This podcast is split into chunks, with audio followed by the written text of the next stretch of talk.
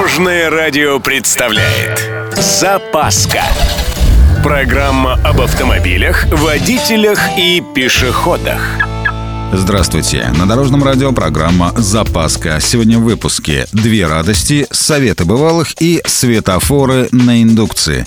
С вами Владимир Лебедев. Поехали! Помните поговорку про две радости водителя? Ну да, одна – купил машину, вторая – продал машину. Так вот, возникает законный вопрос. А, собственно, когда продавать-то? Так вот, спецы настоятельно рекомендуют проворачивать эту операцию перед тем, как она начинает сыпаться. Если посмотреть на отечественные авто, то в среднем этот печальный момент наступает в районе 100 тысяч километров пробега.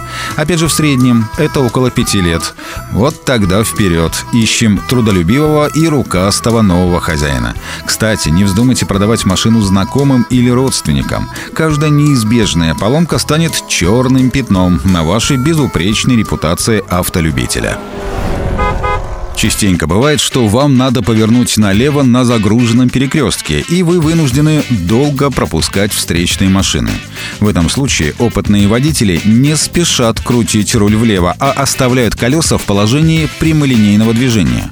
Это такая оборонительная тактика. Если при вывернутых влево колесах вас ударят сзади, догадайтесь, кто вылетит на полосу встречного движения. В общем, неприятности не избежать. Кроме того, встав наискосок, вы займете на дороге больше места, чем нужно, и станете помехой другим водителям. Ну и закончим чем-нибудь душевным.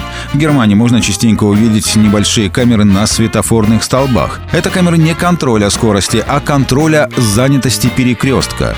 То есть много машин, зеленый горит дольше. Или так называемые индукционные петли. Это когда подъезжаешь к главной дороге со второстепенной, а тебе раз и зелененький. Удобно. Кстати, в Петербурге в свое время пробовали такие индукционные системы. Одного не учли. Петли укладываются под асфальт. Соответственно, в России такая система будет жить только до ближайшего ремонта дорожного полотна. Так и случилось. Срезали, а устанавливать заново не стали. Видимо, догадались, что долго жить не будет.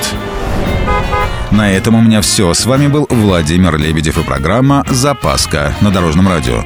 Любой из выпуска вы можете послушать на нашем сайте или подписавшись на официальный подкаст. Дорожное радио. Вместе в пути.